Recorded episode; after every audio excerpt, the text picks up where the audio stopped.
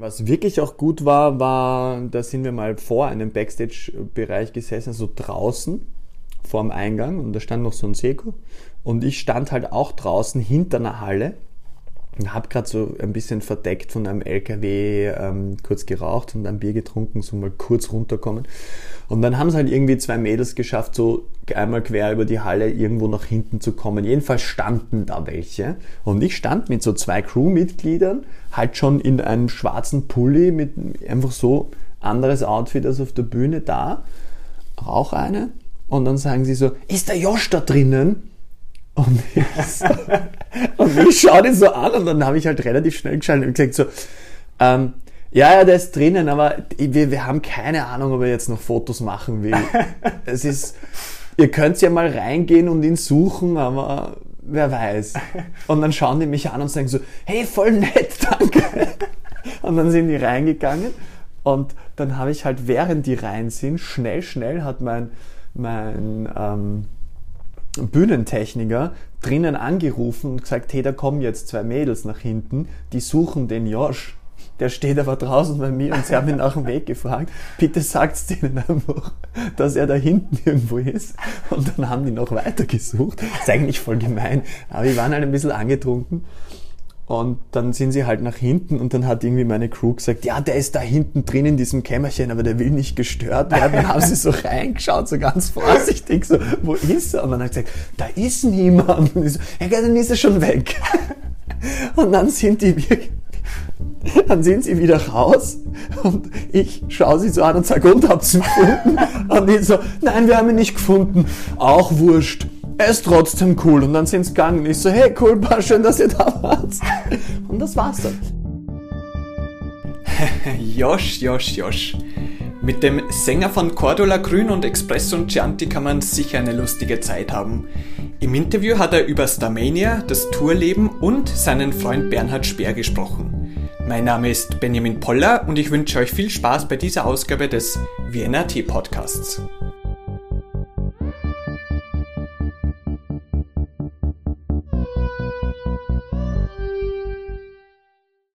Josh, vielen Dank dafür, dass du die Zeit nimmst, Sehr dass gerne. du zu unserem Podcast gekommen bist. Du bist momentan bei Starmania als Juror tätig. Ja. Erzähl einmal, wie sieht dein Leben jetzt als Starmania-Juror aus? naja, eigentlich schaut es genauso aus wie vorher, nur freitags komplett anders. Ähm, ja, wir haben, wenn man so mal ein bisschen erzählen kann, es geht meistens schon relativ früh los, weil dann halt noch ein bisschen ähm, geschaut wird mit dem Kostüm und solchen Dingen. Ähm, also ich bin meistens schon gegen Mittag ähm, oben am Königelberg im ORF-Zentrum und dann ja, werden so die Vorbereitungen gemacht. Und um 20.15 Uhr sind wir dann ja immer live. Das heißt, das ist dann schon, man merkt, dass ich habe ja doch, das ist jetzt nicht die erste Fernsehsendung, die ich mache, aber es ist dann doch immer ein bisschen mehr Anspannung, wenn alles live live ist, weil da darf natürlich irgendwie überhaupt nichts passieren. Deswegen gibt es dann auch meistens noch so ein bisschen Lichtproben und äh, die ähm, Künstlerinnen und Künstler, die mitmachen, die proben das eigentlich schon drei Tage lang meistens. Also zuerst werden mal die Songs ausgesucht und nichts gemacht. Und ja, und dann geht es an die Live-Sendung und dann muss ich sie auch noch bewerten. ja, es ist nicht, ist nicht jeden Tag ähm, ganz einfach. Ich glaube, dass es ein, ein schwieriges Format ist, so generell, weil man halt irgendwie sagen kann, naja, die Emotionen, die in diesem Raum passieren und das, was auch hinter der Kamera passiert, wenn die, wenn die mal nicht läuft oder ähm, wie aufgeregt manche auch schon bei den Proben sind, wo wir nicht im Studio drinnen sitzen. Aber ich kann mir immer wieder mal dann auch so ein paar Videos von der Woche noch anschauen. Und ja, das ist dann manchmal gar nicht so leicht, weil ähm, nach der ersten Folge gab es ein bisschen die übliche Kritik, so ja, die Jury ist zu nett. Und ähm, da muss man sich dann irgendwo irgendwie so sagen, so naja, ihr Menschen da draußen wisst halt hinterm Fernsehen nicht, dass wenn die Kamera aus ist, dass dann manche wirklich bitterlich zu weinen auch anfangen. Ähm, und das macht natürlich auch was mit einem Menschen, wenn man da drinnen sitzt. Und ich bin ein, auch ein sehr sensibler Mensch und habe immer schon gesagt, ja, ich werde Fürst Armenier nicht zum Arschloch werden. und versuche das auch weiterhin so zu bleiben. Jetzt kennen wir es zum Beispiel von The Voice of Germany, dass es da auch ähm, einen Kandidaten gibt, der mal ein Lied von einem Juror singt. Ja. Wie würdest du das sehen, wenn sich jetzt einer bei Starmania hinstellt und ein Lied von dir singt? Ähm, ja, ich weiß nicht, das, das kann ja noch passieren. Wir haben ja noch einige Folgen. Ich habe mir das schon öfters vorgenommen, also überlegt, was, was tue ich dann. Ja, ich, ich, ich, ich wäre ich wär wahrscheinlich nicht sagen, schlechte Songauswahl. außer, außer es hat sich jemand einen Song ausgesucht und der passt halt gar nicht äh, zu jemandem. Aber man kann ja Songs, wenn, wenn jetzt zum Beispiel eine Frau sich einen Song von mir aussucht, dann wird es wahrscheinlich wichtig sein, dass sie ihn anders singt als ich. Mhm. Weil, ja, das wird, wird, nicht, wird nicht eins zu eins gehen. Generell fände ich es dann am schönsten, wenn jemand seinen eigenen Song draus macht oder seine eigene Interpretation eines Josh-Songs macht. Ähm, ist natürlich für mich als Komponist dann schon, schon sehr spannend. Gibt es schon irrsinnig viele Covers von, von meinen Songs. Und es ist immer wieder mal dann spannend, wie die Leute sich das halt irgendwie so, so herrichten. Ähm, ja, wenn es passiert, finde ich spannend. Wenn es nicht passiert, bin ich auch nicht beleidigt, weil ich glaube, die Bewertung von deinem eigenen Song wird immer schwierig. Ah, du hast bei Starmania in einer Folge mal angesprochen, dass du mit Bernhard Speer befreundet bist. Ja. Ah, wie schaut denn die Freundschaft aus zwischen euch? Wo habt ihr euch denn kennengelernt? Boah, wo haben wir uns kennengelernt? Muss ich mal schnell überlegen. Ähm, ich glaube, das allererste Mal haben wir uns gesehen 2019 schon, da waren wir aber noch nicht befreundet, da war nur so dieses, ähm, sie haben, glaube ich, damals, waren sie wieder in der Kategorie Song des Jahres nominiert, Seil und Speer. Und der stand auf der Bühne, wie wir dann am Schluss ein Schlussfoto gemacht haben, schaut zu mir rüber und sagt so, Herst, ich hätte den jetzt echt gerne mal gewonnen, diesen Amadeus, und jetzt kommst du, Trottel, daher und nimmst mir den weg. und das war natürlich ähm, nicht ganz ernst gemeint. Und er hat gesagt, ja, ich hab's eher gehört. und da haben wir uns damals schon ein bisschen unterhalten und dann haben wir uns irgendwann wieder gesehen. Ähm, immer wieder mal so ein bisschen und dann, ich weiß gar nicht, wie das dann so entstanden ist. Wir haben immer mehr äh, miteinander gemacht oder uns getroffen. Genau, und dann hat ähm, der Bernhard arbeitet gerade an einem Projekt, das jetzt auch noch nicht ganz öffentlich ist, aber er hat einmal, ähm, kann ich jetzt noch nicht so viel dazu sagen, ähm, aber er hat mich da zu, zu einem Dreh eingeladen, ähm, wo er was gemacht hat unter seiner Leitung. Und da haben wir uns, da haben wir vorher dann angefangen irgendwie zu telefonieren und dann haben wir uns einfach immer öfter mal irgendwo gesehen und dann haben wir uns irgendwie angefreundet. Und ja, wir treffen uns nächste Woche wieder und derzeit sehen wir uns relativ oft, weil wir ein gemeinsames Projekt miteinander planen. Und ich glaube, das ist jetzt so eins der ersten Interviews oder Podcast-Geschichten, wo ich schon öffentlich darüber reden darf, weil wir jetzt schon gesagt haben, wir, wir kündigen es jetzt dann langsam mal an. Es gibt dann eh eine Presseaussendung auch. Es wird ähm, voraussichtlich ab Mitte April einen Podcast geben von Herrn Bernhard Speer und dem Josch. Einmal die Woche werden wir zwei Ferlen, wie wir manchmal sagen, uns miteinander unterhalten. Ähnlich wie wir beide das gerade tun. Das wäre nämlich eine von meinen Fragen gewesen, ähm, puncto Zusammenarbeit. Allerdings hätte ich jetzt nicht an einen Podcast gedacht, sondern eher an die musikalische Richtung. Ja, musikalisch ist, hat, hat ja er einen Partner und ähm, ich fühle mich auch sehr wohl mit dem, was ich mache. Ähm, es gibt auch, es wird auch einmal was, was geben, wo wir gemeinsam singen, ähm, aber wir haben jetzt gerade nicht gemeinsam Songs geschrieben oder waren im Studio, sondern uns interessiert das beide ähm, noch auch neben der Musik immer wieder mal andere Dinge zu machen. Das macht ja er auch mit mit dem Seili gemeinsam die ganzen ähm, Joke Brothers Produktionen, also Horvatslos und diese ganzen Sachen. Und uns machen halt diese Dinge auch Spaß. Und dann haben wir irgendwann einmal, ich habe ihm, glaube ich, um zwei in der Früh ein SMS geschrieben und habe gesagt, so, du, mir lässt das keine Ruhe. Ich denke die ganze Zeit drüber nach. Ich möchte gerne einen Podcast machen. Und, und habe monatelang überlegt, mit wem und irgendwie habe ich die letzten Wochen... Mich hast du nicht angerufen? ja, da kannten wir uns noch nicht. Beleidigt. wir kannten uns noch nicht. Aber, und dann habe ich gesagt, Alter, komm, wir machen das. Und er so, bist du wahnsinnig? Ich habe letzte Woche andauernd dran gedacht, wir beide sollten einen Podcast machen. Also wir wollten es wirklich beide. Und ähm, ja, jetzt haben wir schon ein bisschen Konzeptionen gemacht. Und jetzt geht es dann bald los. Wie wird der ausschauen, der Podcast? Ja, ganz ins Detail können wir noch nicht alles verraten. Ähm, da kann ich auch ganz ehrlich sein, weil wir noch nicht alles im Detail fertig geplant haben. Wir sind wirklich gerade in der Konzeptionsphase und werden es dann aber auch einmal anlaufen lassen. Und ähm, was wir nicht machen, ist einen total thematisierten Podcast. Also es wird jetzt nicht den, den Crime Podcast von, von, von Speer und Josh geben. Das wird, es wird auch kein Beauty and Style Podcast. ähm, es, ja, es wird ums Leben gehen und ein bisschen natürlich auch um das, was wir erleben, um das, was wir in der Musikbranche machen, aber auch um ganz, ganz andere Themen, wo wir beide uns einfach mal über das Weltgeschehen unterhalten und solche Dinge. Glaubst du, liegt dir das? Also wie, wie fühlt sich das gerade an? ja, ist ja nicht der erste Podcast, den ich mache. Ich habe Gott sei Dank schon ein paar gemacht. Ich mag das und ich probiere mich auch sehr gern aus in Dingen.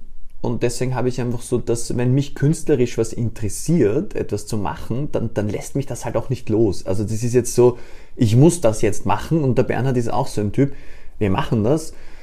Und wenn wir auf gut Wienerisch damit halt quasi einfahren, ja, dann, dann ist halt passiert. Also es ist jetzt, wir investieren da jetzt nicht irgendwie Millionen in einen Podcast, sondern wir machen einfach mal einen.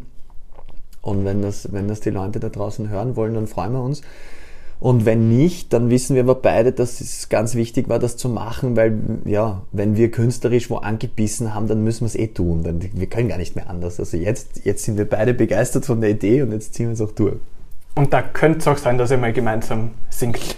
Das kann schon passieren, ja, also sicher, wir, you never know. Also es wird, wird schon einmal passieren, dass wir irgendwo mal gemeinsam singen. Das, das, ja, da bin ich mir ganz sicher. Sehr cool. Uh, ich habe in einem Facebook-Post vom Oktober auf deiner Seite ähm, gel was gelesen, dass du geschrieben, Tourleben ist Ausnahmezustand. ja. Wieso das? Naja, Tourleben ist Ausnahmezustand. Das, da gibt es ganz viele Aspekte, warum das so ist. Ähm, ich glaube, der größte ist einfach dieser. Du, du, du führst einfach ein Leben, das mit deinem realen Leben gar nichts zu tun hat.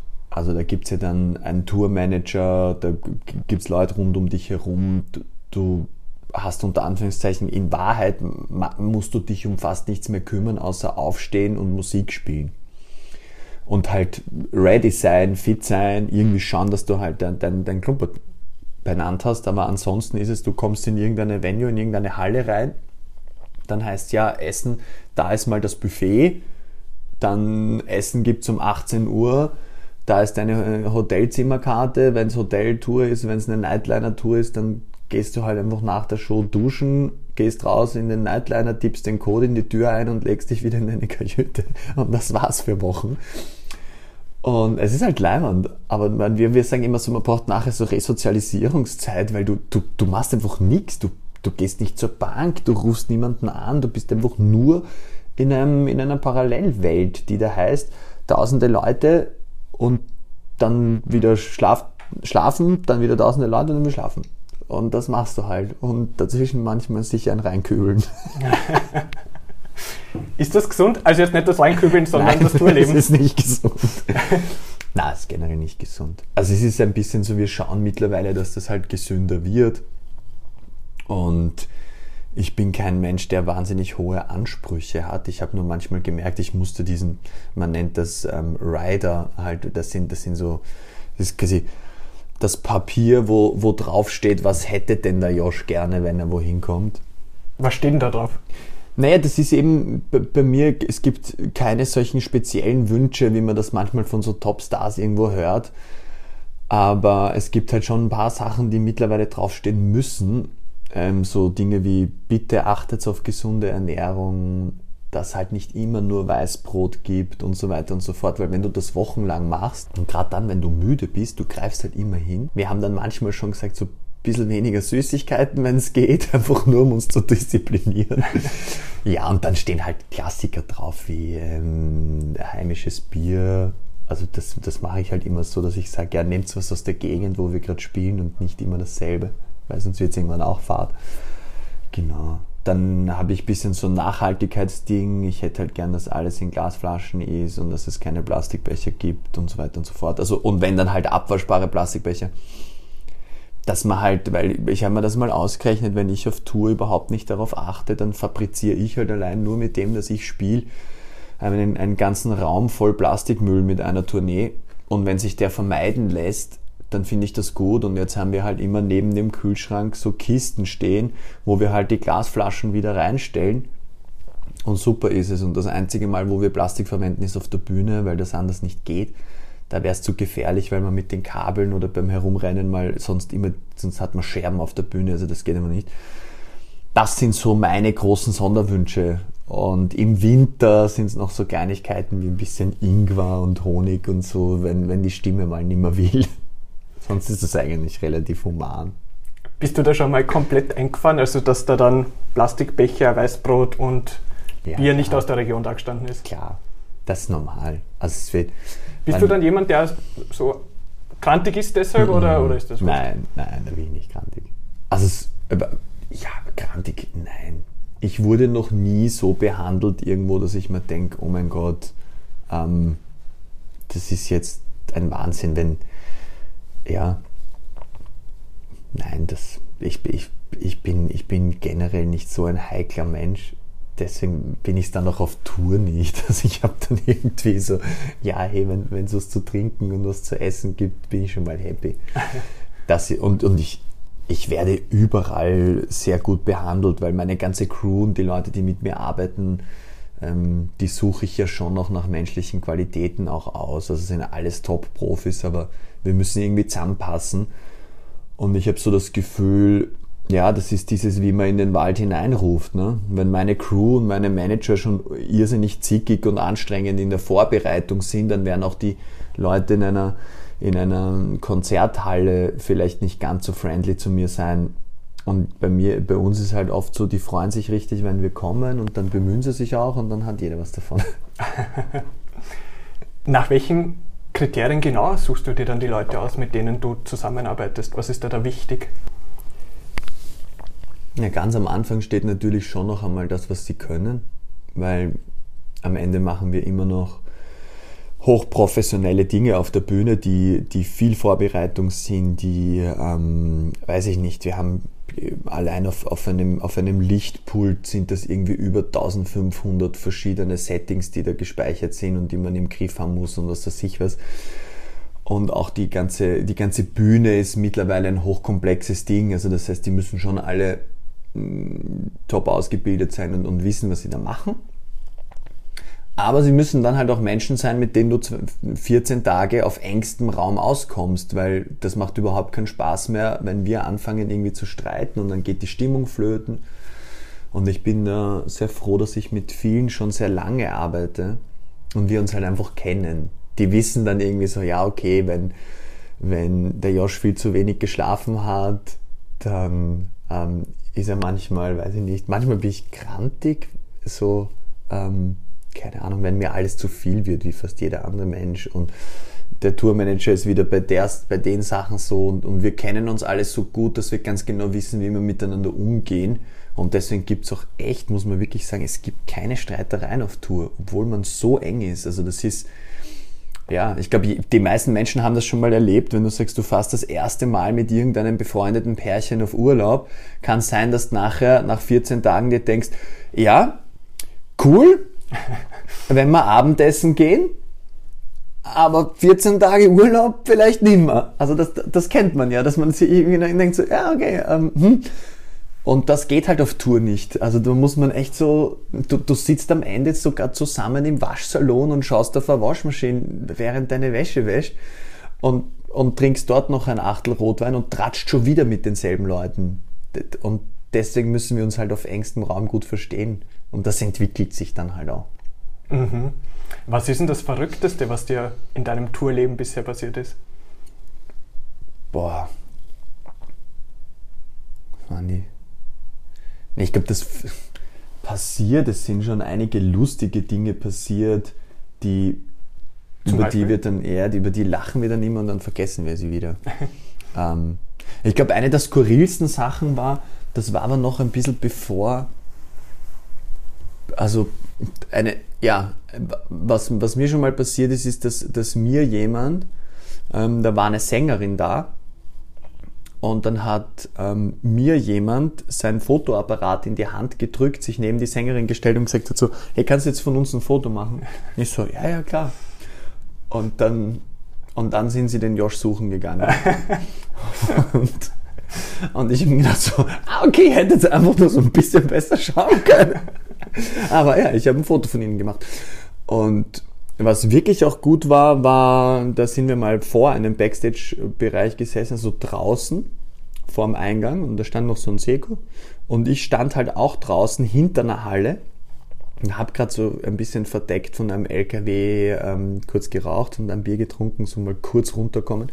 Und dann haben es halt irgendwie zwei Mädels geschafft, so einmal quer über die Halle irgendwo nach hinten zu kommen. Jedenfalls standen da welche. Und ich stand mit so zwei Crewmitgliedern, halt schon in einem schwarzen Pulli mit einfach so anderes Outfit als auf der Bühne da. Rauch eine. Und dann sagen sie so, ist der Josh da drinnen? Und ich, so, und ich schaue den so an und dann habe ich halt relativ schnell geschaltet und gesagt so, ähm, ja, ja, der ist drinnen, aber wir, wir haben keine Ahnung, ob er jetzt noch Fotos machen will. es ist, ihr könnt ja mal reingehen und ihn suchen, aber wer weiß. Und dann schauen die mich an und sagen so, hey, voll nett, danke. Und dann sind die reingegangen und dann habe ich halt, während die rein sind, schnell, schnell hat mein, mein ähm, Bühnentechniker drinnen angerufen und gesagt, hey, da kommen jetzt zwei Mädels nach hinten, die suchen den Josh. Der steht aber draußen bei mir und sie haben ihn nach dem Weg gefragt. Bitte sagt's denen einfach, dass er da hinten irgendwo ist. Und dann haben die noch weiter gesucht. ist eigentlich voll gemein. Aber die waren halt ein bisschen angetrunken. Und dann sind sie halt nach hinten und dann hat irgendwie meine Crew gesagt, ja, der ist da hinten drin in diesem Kämmerchen, aber der will nicht gestört werden. Dann haben sie so reingeschaut, so ganz vorsichtig, so, wo ist er? Und dann hat gesagt, da ist niemand. Und ich so, ja, dann ist er schon weg. Und dann sind die wirklich, dann sind sie wieder raus und ich schaue sie so an und sage, und habt ihr ihn gefunden? Und die so, nein, wir haben ihn nicht gefunden. Auch wurscht er ist trotzdem cool. Und dann sind sie gegangen. Ich so, hey, cool, war schön, dass ihr da wart. Und das war's dann. Also sie haben es bis jetzt nicht, vielleicht wenn sie diesen Podcast hören, aber es war nicht in Wien. Ähm, dann liebe Grüße von Grüße, mir. Ja. Ihr müsst ein bisschen genauer schauen am Weg, um den Josh zu suchen. aber du hast ein Problem damit, erkannt zu werden dann schon, ne? Eigentlich nicht. Also wenn ich nach einem Konzert rausgehe, ich mache das halt eben eher dann so sehr, sehr unauffällig und stelle mich, also, oder nur hinter der Halle, weil vorne kann ich nicht raus, also kann ich natürlich schon. Aber wenn das eine große Halle ist, dann, dann ja, stehst du da halt über eine Stunde. Manchmal sind das zwei Stunden, wo ich draußen stehe und halt noch Fotos mache und Autogramme schreibe. Und ja, ich werde auf der Straße nicht jeden Tag erkannt, also es wird immer mehr.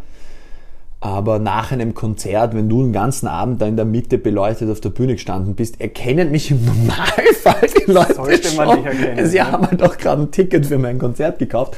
Aber ja, ähm, was der Alkohol so alles mit einem anstellen kann. Oder es sagt viel über deine Musik aus. Ja, dass die Leute die Musik hören wollen und nicht mich sehen. Das, das wäre ja. mir am allerliebsten. Ah, ich würde gern auf die Amadeus Awards zu sprechen kommen. Du bist, äh, die werden ja im April vergeben. Ja. Du bist der mit den meisten Nominierungen. Ja, ich, wenn, wenn das jemand zu mir sagt, dann denke ich mir immer so, ja stimmt. So ganz verarbeitet habe ich es noch nicht.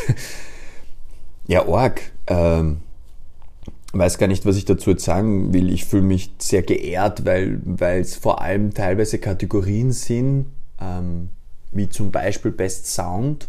Ähm, da wird man ja, das ist keine Kategorie, wo es um Verkäufe geht, sondern dann kann man eine Produktion anmelden. Das machen halt die, die es produziert haben. In dem Fall waren das Florian Koch und ich, weil wir haben gemeinsam die, diese Platte produziert.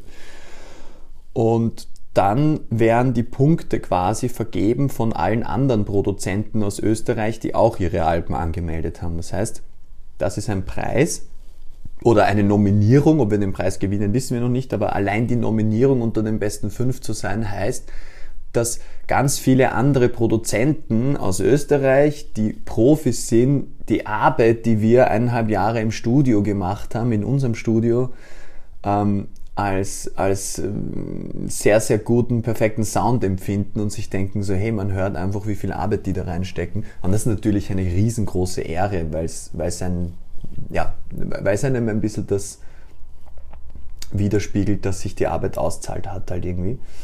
Und dann die Kategorien wie Album des Jahres ist halt für mich unglaublich schön als Komponist halt auch. Ich denke so, ma, ähm, das ist, da geht es dann ums Gesamtwerk und nicht immer nur um einen Song, wie es zur Cordula Grünzeit war und, und, und so, sondern da geht es wirklich um das ganze Ding. Und ja, das, das, das ehrt einen halt sehr. Jetzt bin ich sehr gespannt, ähm, wie viele es dann am Ende wären. Ich habe immer gesagt, das ist ein bisschen bitter, wenn man fünfmal nominiert ist, dann fängt man an so, naja, aber einen würde ich dann schon gerne mitnehmen, weil wenn man einmal nominiert ist, so wie 2019, habe ich mir gedacht so, ja gut, das gewinne ich doch eh nicht, das ist mir doch egal. Also hey, wenn es passiert, ist schön, aber nominiert sein ist schon alles. Aber wenn man dann fünfmal nominiert ist, denkt man sich so, na gut, die Chancen steigen schon, dass man zumindest einen kriegt. Ja, ähm, nachdem ich schon mal gewonnen habe, weiß ich, dass das Leben am nächsten Tag auch nicht anders ist als vorher. Aber man freut sich, weil es vor allem eine Anerkennung von den Fans ist, weil die, die machen das ja in Wahrheit. Am Ende gibt es eine Jury, die dich nominiert. Aber zu den Nominierungen zählen ja auch die Verkäufe. Das heißt, ähm, dass Expresso und Gianti da ähm, nominiert ist, ist, weil es der meistverkaufte Song in Österreich war heuer. Und mein Album ist auch unter den besten drei verkauften Alben in Österreich. Dann denke ich mir so, ja gut, das ist ja in Wahrheit ein Preis, den die Fans hergeben, weil sie haben es ja gut angenommen und sie haben es hören wollen. Und das ehrt einen schon. Also da bin ich halt dann irrsinnig dankbar, weil ich mir denke, ja, mich, mich, mich freut das so, dass, dass ihr das da draußen so mögt. Du stehst mit Expresso und Chianti auch in Konkurrenz mit, mit deinem Freund Bernhard Speer. Ja, genau. ja, ja, da haben wir eh schon drüber geredet. Also. und wie schaut das aus, wenn ihr darüber redet? Nein, ich, ich habe gesagt, komm, du hältst jetzt einmal da die Füße still, ihr habt schon öfters gewonnen als ich, also heuer geht es hier mal mit gar nichts heim. Was hat er gemeint? Ja, wir verarschen uns da gegenseitig und Hölden war heuer eine große Nummer und Express und Chianti auch und am Ende werden wir uns definitiv umarmen und da jetzt nicht irgendein ein Trara draus machen, wer, wer gewinnt. Also, mhm. weil, ja, äh, das ist ein Tag, es ist eine Auszeichnung. Da, davon, wovon wir beide mehr haben, also und Speer und Josh, ist, dass die Nummern generell so gut angekommen sind. Dass beide sehr lange in den Charts waren. Das heißt, unter Anführungszeichen, man kann sich auf jeden Fall freuen, dass man eine super Nummer in dem Jahr am Start gehabt hat und ob die dann am Ende 20 Wochen in den Charts war oder 35 oder das ist dann ein bisschen Statistik. Und wenn man es ganz, ganz runterbricht, ob es dann den Amadeus gewonnen hast, ist am Ende im Wikipedia-Artikel ganz nett. Und dich ja. erkennen vielleicht die Fans mehr. Ja, und meine eigenen Fans wissen endlich, wer ich bin. Redest du eigentlich noch gern über Expresso und Chianti oder hörst du selber noch oder spielst du selber noch gern? Ja, hören durch, die, durch meine Songs selten, weil ich ja das große Glück habe, dass ich jetzt wieder relativ viel live spiele und sie dann spiele und ja auch noch probe dann davor. Also wir proben jetzt nicht andauernd, aber ähm, sind, sind ja schon ganz gut eingespielt. Ähm, spielen durch die Songs sehr gern. Also das ist so was Live-Spielen, ja. Aber was ich jetzt nicht mache, ist daheim meine ja. eigene Musik ja, auflegen oder unterwegs, weil ich ähm, die dann natürlich im Studio beim Produzieren und sowas so oft gehört habe, dass man es manchmal dann kurz einmal ein bisschen wegtun muss, weil, weil man auch, man verliert manchmal das große Ganze und ist zu sehr im Detail drinnen. Ähm, ja, was ich manchmal schon mache, ist, ist, ist ähm, mir die Kopfhörer reingeben und am Weg zur Probe oder zu einem Konzert nochmal irgendeine Nummer hören, damit, damit ich eh textsicher bin. Das ist ganz lustig. Ich, ich schreibe ja sehr viel und ich schreibe auch als Autor für andere Leute. Und ähm, es passiert einem tatsächlich, dass man Texthänger bei seinen eigenen Songs hat. Wirklich? Ja, weil es halt viel ist. Es ist halt in, wenn man sich alle Nummern anschaut, die ich bisher geschrieben habe in den letzten zehn Jahren, dann ist das wahrscheinlich ein halber Roman und den musst du auswendig können. Und eigentlich ist es immer so ein Autopilot-Ding. Du darfst dich nur nicht einmal vertun, dann geht's. Also ich habe Gott sei Dank noch keinen großen Texthänger auf, auf Bühnen gehabt, aber ich habe auf der letzten Tour bei einem einzigen Konzert tatsächlich die, erst, die erste Zeile, ich habe mit der ersten Zeile von der zweiten Strophe angefangen. Bin dann zwar rüber geswitcht und ich habe mir gedacht so, naja gut, war jetzt keiner von den großen Hits, wird jetzt nicht so aufgefallen sein, aber meine Fans kennen natürlich dann alle Nummern, vor allem die, die, die halt zu den Konzerten kommen. Und dann kann man so auf Instagram halt so die Sachen so, ah, hast, weil dann habe ich am nächsten Tag halt von einer anderen Halle irgendwas gepostet und dann kamen schon die ersten. Und hast heute wieder mit der zweiten Strophe angefangen? Und ich so, scheiße. Na, mit der dritten, gell? Ja, genau. Ja, aber sowas passiert, sowas ist mehr überall, wo Menschen arbeiten, passieren Fehler. Was soll ich machen? Das ist halt passiert. Ja, und es ja. war jetzt auch nicht, ja, ich glaube, so schlimm war es dann auch nicht. Mhm. Wenn das Expresso und Chianti für dich eh noch nicht so ausgelutscht ist, äh, wie ich es vielleicht befürchtet hätte, ähm, dann bringe ich doch noch eine Frage dazu auch unter. Wie ist denn das, wie ist denn das Lied entstanden?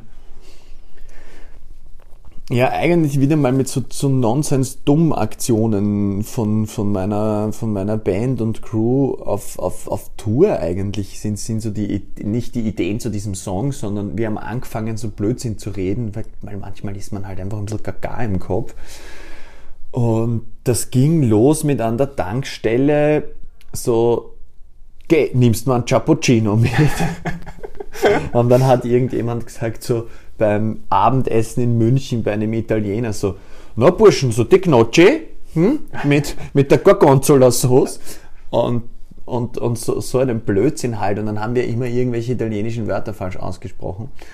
Und ein lieber Freund von mir, mit dem ich auch viel zusammen schreibe, und er ist ein, er ist ein super Produzent aus Berlin und wir arbeiten immer wieder miteinander und da waren wir halt eben, wir haben so Demos gemacht in Oberösterreich. Und er war da und wir saßen halt irgendwie da und haben am Vortag schon eine sehr, sehr coole Nummer gemacht und waren irgendwie so in diesem Modus, hey, es muss gar nichts mehr entstehen, weil es ist irgendwie so quasi so, das Ziel der letzten drei Tage ist schon erreicht, so, okay, wir können irgendwie chillen und einfach Spaß haben. Und, und er, ist, er ist halb Italiener, also seine Eltern sind Italiener und er hat auch einen italienischen Pass.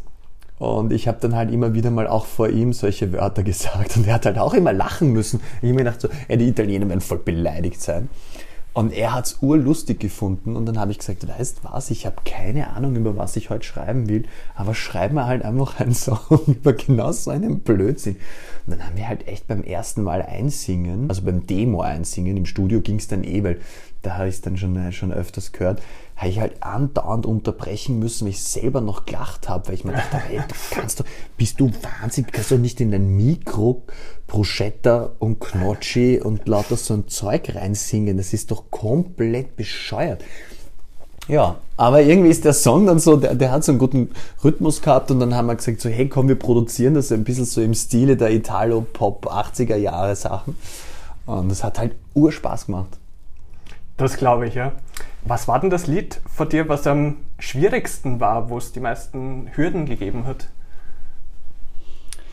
Die, die am schwierigsten sind und wo es Hürden gibt und man ewig herumdoktert, das sind meistens die, die dann gar nicht rauskommen. Mhm. Weil die klingen dann nach Baustelle am Ende. Also es sind schon die Songs, die erfolgreichsten von mir gewesen. Auch generell, es sind ja auch die, ähm, nicht Singles auf dem Album, die äh, ruhigen Nummern, die, die äh, Herzschmerzsachen, die, die, sind, die sind trotzdem oft sehr aus einem Guss entstanden. Es ist echt so, wenn du den ganzen Tag oder zwei Tage lang an fünf Zeilen herumtust und dann wieder denkst so, na, weil irgendwie ist das doch nicht und das passt alles nicht zusammen und, das, und, dann, und dann irgendwann einmal tust das so quasi so zusammenquetschen und so, so irgendwie, ähm, ja, wir sagen da manchmal Wörter, die ich jetzt in einem, in einem Podcast nicht sagen will. Aber es ist halt so zusammenbuddert. und dann, und dann, ähm, und das hört man halt am Ende. Und das sind dann meistens die Songs, die ich in die Schublade gebe und irgendwie sage, okay, die schaffen es nicht aufs Album, weil es ist ein bisschen Stückwerk. Mhm. Gab es da schon mal einen Song, der eigentlich gut gewesen wäre, wo du gesagt hast, der hat wirklich Potenzial, aber irgendwie ist er dann doch abgestürzt? Ja, voll. Gibt's dann dauernd. Wo man sich denkt, so, ma, der Teil ist aber eigentlich voll schön. Und dann so, ja, bringt mir aber nichts, wenn der Rest drumherum einfach schlecht ist. Und dann denkst du immer so, na schade. Aber na gut, ich kann ja vielleicht die Melodie aus diesem Teil noch ein anderes Mal irgendwo anders verwenden. Und das mache ich dann manchmal und denke mir so, ah ja, stimmt. Warte, da habe ich doch mal so eine Idee gehabt, die, die ist dann irgendwie nichts geworden. Vielleicht passt die jetzt. Mhm. So, so kann man das dann irgendwie so ein bisschen noch so aus seinem eigenen Fundus dann da irgendwie noch schöpfen. Aber ich glaube, das habe ich als Songwriter halt gelernt. Man muss auch wirklich sich trauen, einen Haken drunter zu machen und so, so, hey, ähm, das war halt heute einfach kein guter Song oder die letzten fünf Tage habe ich einen Song gemacht, der ist halt einfach nicht so stark. Komm schon, weg damit, next.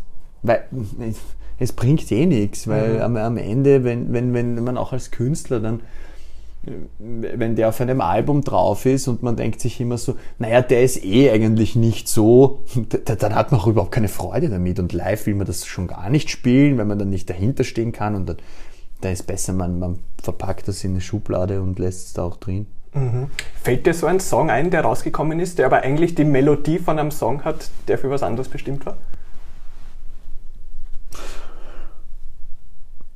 Ein Cordula Grün. ja, da wollte, wollte ich eigentlich, ich habe die, die Musik, wollte ich eigentlich zu einem anderen Song machen mit einem anderen Text, aber da hat mir die Stimme und der Text nicht gefallen, dann habe ich es neu gemacht, habe aber die Musik so gelassen und dann habe ich Gott oder Grün quasi auf die fertige Musik draufgeschrieben. Mhm. Wo wär's, worum wäre es ursprünglich gegangen? Was weiß ich gar nicht mehr. Es war nicht gut. Sonst hätte ich es nicht gelöscht. Aber um was ganz anderes. Mhm. Ah, ich würde das Interview mit dir gerne beenden ja? mit einer Frage wieder zu was, was du auf Facebook geschrieben hast. Okay. Und zwar, Wien, du bist mein Zuhause, ich hab dich lieb. Was ja, hast du an Wien so gern? Ähm, boah, eher Irgendjemand hat doch jetzt unlängst wieder mal gesagt, so, ja, so Heimat ist kein, ist kein Ort, sondern ein Gefühl. Und, das, dieses Gefühl habe ich halt in Wien. Ähm, ich mag die Lebensqualität sehr und das kriegt man vor allem dann mit, wenn man wahnsinnig viel unterwegs ist. Da merkt man immer wieder mal, dass von den Großstädten her Wien halt einfach so cool ist. Also die alle finden Berlin voll hip und Berlin ist so geil. Aber dann muss man sagen so, ja, Eh, aber wenn du dann in der Berliner U-Bahn hockst, denkst du irgendwie so, boah, wie geil ist eigentlich, wie geil sind die Wiener Öffis eigentlich? Was, da sind die Wiener Öffis irgendwie in S-Klasse Mercedes dagegen. Und, und viele solche Dinge. Ähm, ich ich liebe Berlin auch. Aber Wien hat halt irgendwie so ein, ein, ein gutes Flair. Mir ist es manchmal dann ein bisschen noch ein, ein bisschen zu träge. Ich habe mir gedacht, wir, wir könnten mal ein bisschen, bisschen mehr aus die Gänge kommen. Aber andererseits hat das auch seinen Vorteil, weil es hat irgendwie was Getragenes und was, was ein bisschen was Romantisches auch Wien. So, so, so ja, finde find ich halt einfach schön und ich, und ich mag es hier. Dann sind das schöne Schlussworte. Ich bedanke mich vielmals, dass du die Zeit für uns genommen hast. Sehr gerne. Ich wünsche dir alles Gute für die nächsten Konzerte und vor allem, dass dich deine Fans erkennen. Ja, das, das hoffe ich auch. Danke, Josh. Gerne, gerne.